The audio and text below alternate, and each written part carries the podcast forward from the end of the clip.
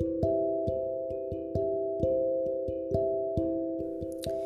Padre, en medio de esta generación maligna, nosotros como tus hijos amados somos irreprensibles y sencillos, resplandecemos como luminares donde estemos, Filipenses 2.15, nos asimos a la palabra de vida que es Jesucristo para anunciar las buenas nuevas, Primera de Corintios 2.15, sabiendo que no hemos corrido en vano, que esta es una carrera donde el gozo, la paz, el amor, la misericordia, el servicio, la predicación y la esperanza bienaventurada están en nosotros hacia otros, Filipenses 2.16. Confiamos en el Señor que todo esto también pasará y que nosotros somos librados, guardados, protegidos junto con nuestras familias y que nos vamos a volver a ver desde una transformación sobrenatural, un cambio de mentalidad, segunda de Timoteo 1.7, una diferente manera de pensar, con más conciencia de llevar las buenas nuevas de salvación a los pobres de espíritu, sanar a los quebrantados de corazón, dar vista a los ciegos y libertar a los cautivos,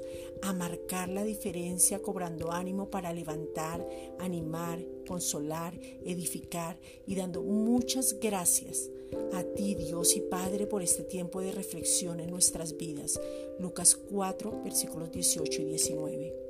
De la misma manera que en Job se le devolvió más de lo que tenía, yo te pido, Padre, que en este gran avivamiento que ya está, nosotros seamos levantados, exaltados, prosperados y puestos muy en alto a causa del que nos habita. Isaías 52:13. Que de la misma manera nos des estrategias para trabajar de otra forma y que nos volvamos expertos en las redes, que podamos tener una provisión en todas las áreas y que tú nos maravilles, que podamos tener revelación de tu amor inagotable y que seamos unidos perfectos en unidad para que el mundo sepa, conozca, entienda que tú eres el Señor y que todo lo creado es por ti, en ti y para ti y que nosotros podemos disfrutarlo. Juan 17, 23. Gracias Padre.